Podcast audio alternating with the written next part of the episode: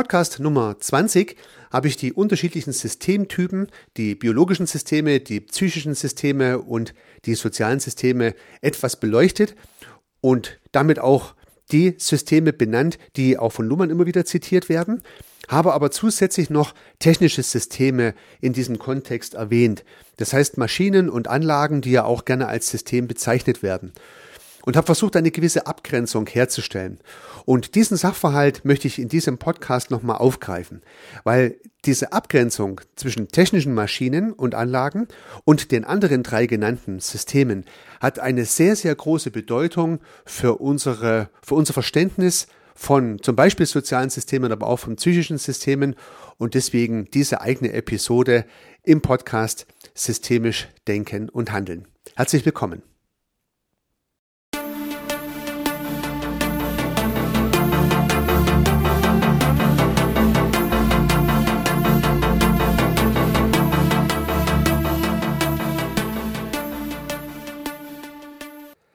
Ja, diese Episode ist nun auch in der Luhmann-Folge eingebaut und dennoch bezieht sie sich jetzt hier nicht explizit auf Luhmann, sondern greift nur gewisse Gedanken aus Luhmanns äh, Literatur auf und ich möchte einige weiterführende Überlegungen, die ich mir selbst gemacht habe in diesem Kontext, ergänzen.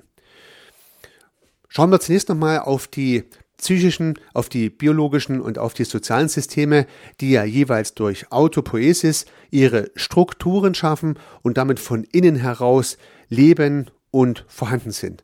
Das heißt, von innen heraus entstehen und dann durch Strukturen auch wahrnehmbar sind. Das haben wir ja bereits herausgearbeitet. Und dann gibt es aber auch technische Anlagen und Systeme, die ja auch als System bezeichnet werden. Und ja, wie verhält es sich nun mit diesen Systemen und was ist der Unterschied? Die technischen Anlagen und Systeme, die haben ja auch eine Historie im systemischen Kontext und diese Historie liegt irgendwo in der Mitte des letzten Jahrhunderts, wo unter anderem Norbert Wiener die sogenannte Kybernetik erfunden hat. Die Kybernetik ist also die Kunst des Steuerns von in dem Fall Maschinen und Anlagen, so ging das Ganze los und dann hat dieser Begriff sich aber weiterentwickelt. Aber schauen wir uns zunächst mal die Steuerung von Maschinen und Anlagen an. Der Gedanke ist, dass durch Rückkoppelschleifen zwischen In- und Output, also durch das Aufbauen von sogenannten Regelkreisen, eine Beeinflussung oder eine Selbststeuerung der Maschine und Anlage ermöglicht wird. Dadurch können sozusagen äh, Prozesse viel eleganter gesteuert und geregelt werden, als es bis dato ging. Ein typisches Beispiel, was immer wieder genannt wird, ist das Thermostat.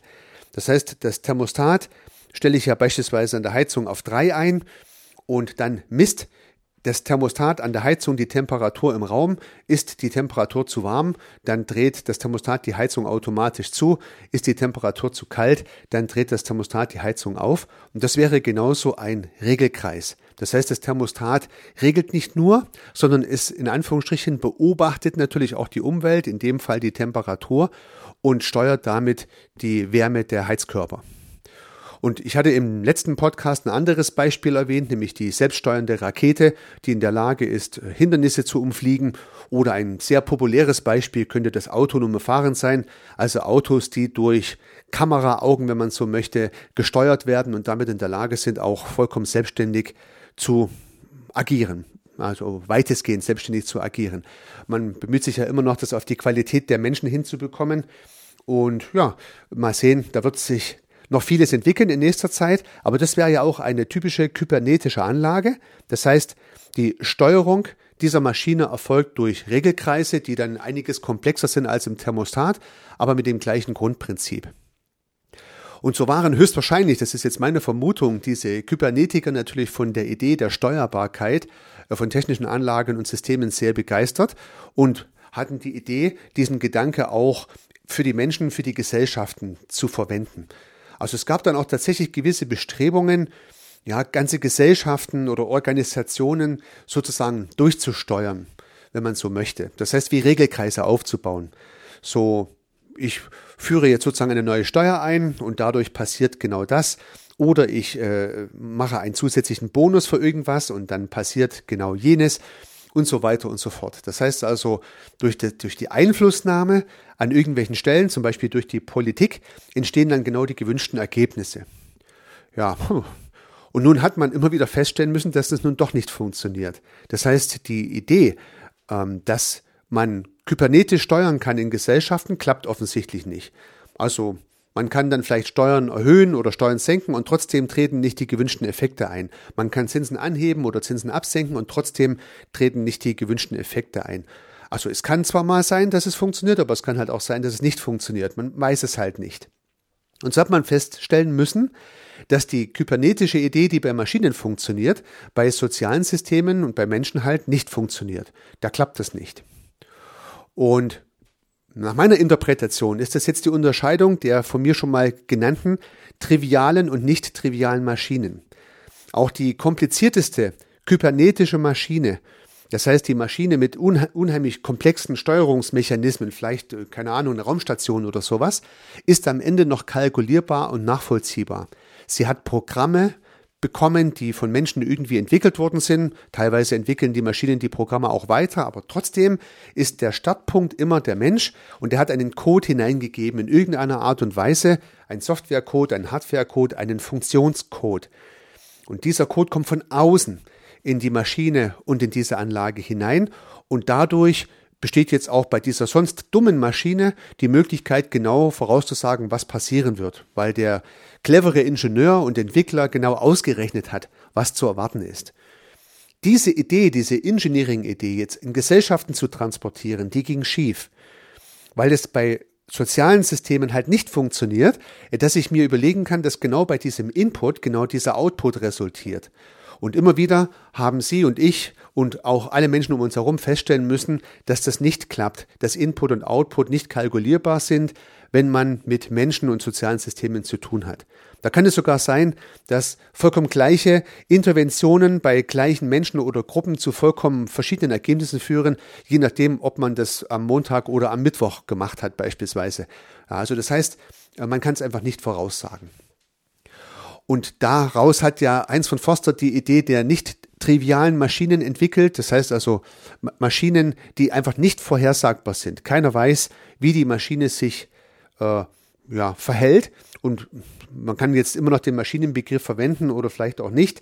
Aber nach meiner Interpretation sind jetzt die von Luhmann häufig genannten Systeme, biologisches System, ähm, psychisches System und soziales System halt nicht triviale Systeme. Keiner weiß, wie diese Systeme funktionieren und woher kommt das? Es gibt einen wesentlichen Unterschied zwischen diesen drei Systemen und allen Maschinen und Anlagen und so weiter und so fort, die auf dieser technischen Ebene zu sehen sind. Die äh, die biologischen Systeme, die psychischen Systeme und die sozialen Systeme entwickeln ihren Code von innen heraus. Sie entwickeln ihre Intelligenz, ihr Wissen, ihre Strukturen von alleine durch Autopoesis und Strukturdeterminiertheit. Auf diesen Sachverhalt sind wir schon eingegangen. Jede andere Maschine, die man sich vorstellen kann, wird wiederum von Menschen konstruiert und mit einem Code von außen versehen. Und wir haben ja im letzten Podcast schon oder in einem der letzten Podcasts schon mal äh, äh sind wir schon mal darauf eingegangen, dass soziale Systeme psychische Systeme und auch biologische Systeme von außen nicht direkt beeinflusst werden können, sondern dass die Intervention von außen nur dazu führen kann, dass die Autopoese im System diesen Gedanken, diese Intervention, diese Störung, diese Irritation aufnimmt. Aber sie muss nicht, sie kann nur. Und demzufolge gibt es halt diese Außensteuerung nicht bei den nicht trivialen Systemen. Und bei den trivialen Systemen, auch wenn sie sehr kompliziert sein sollten, gibt es halt die Möglichkeit der Außensteuerung, muss es die Außensteuerung geben, weil ohne diesen Programmcode fliegt kein Flugzeug, fährt kein Auto und funktioniert keine Maschine und auch kein chemischer Prozess. unter diesen Gesichtspunkten gibt es einen wesentlichen Unterschied zwischen Maschinen und den anderen Systemen, nämlich die Entwicklung der Logik im System oder die Logik, die von außen in das System hineingegeben wird. Und das ist eine ganz andere Nummer. So.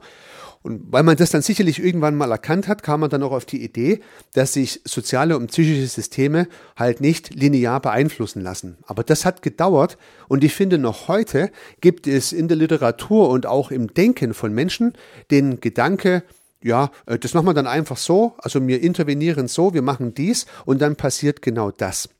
Da kann man immer wieder feststellen, dass auch heute noch gerade im Wirtschaftsumfeld Menschen meinen, dass oder Manager meinen, dass Menschen Zahnrädchen sind oder kleine Logikeinheiten, die man irgendwie programmieren kann und dann an- und abschalten kann, wie man gerade möchte.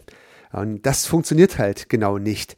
Das hat eigentlich nie funktioniert, aber durch die Fließbandproduktion beispielsweise, wo man die Menschen in extrem kleine Raster hineingepackt hat, hatte man die Illusion, dass der Mensch ein Zahnrad ist. Aber je mehr die Industrieproduktion durch Maschinen und Roboter ersetzt wird und die Menschen andere Tätigkeiten wahrnehmen, merkt man ja heute im Arbeitsumfeld ganz deutlich, äh, der Mensch ist ein souveränes Wesen und entwickelt seine Bedürfnisse ganz alleine und auch die sozialen Systeme entwickeln ihre Bedürfnisse ganz alleine von innen heraus und können durch den Manager, durch den Chef, durch den Leiter, durch den Patriarch nicht gesteuert werden.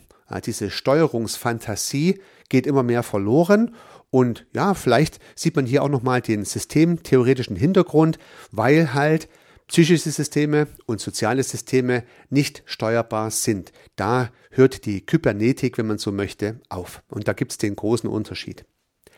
Ja, nun hoffe ich, dass ich den Unterschied, der den Unterschied macht, ja, äh, zwischen den sozialen, biologischen, psychischen Systemen und den Maschinen und Anlagen gut rüberbringen konnte und dass Sie da was mitnehmen können, dann freue ich mich schon auf die Episode, die ich Ihnen nächste Woche präsentieren möchte.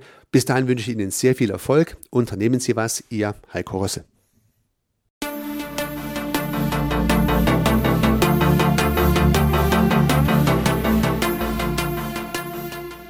Regelmäßig kommen neue und spannende Themen rund um das systemische Denken und Handeln hinzu. Wenn Sie keine Episode verpassen möchten, dann können Sie den Podcast gern abonnieren. Ich würde mich sehr freuen. Nutzen Sie dafür den Abonnieren-Button in der Podcast-App Ihrer Wahl. Natürlich würde ich mich auch über eine Bewertung oder eine Rezension freuen. Alternativ und ergänzend zu dem, was Sie hier gehört haben, möchte ich Ihnen meinen Podcast Service Architekt empfehlen. In diesem Podcast geht es um die Anwendung systemischer Gedanken und Methoden für die Beratung von Dienstleistungen und Service-Providern. Vielleicht kann Ihnen auch dieser Podcast weiterhelfen. Sie finden ihn in den einschlägigen Plattformen, aber auch auf meiner Website unter www.servicearchitekt.com/podcast. Vielen Dank für Ihr Zuhören. Ich freue mich aufs nächste Mal, Ihr Heiko Rössel.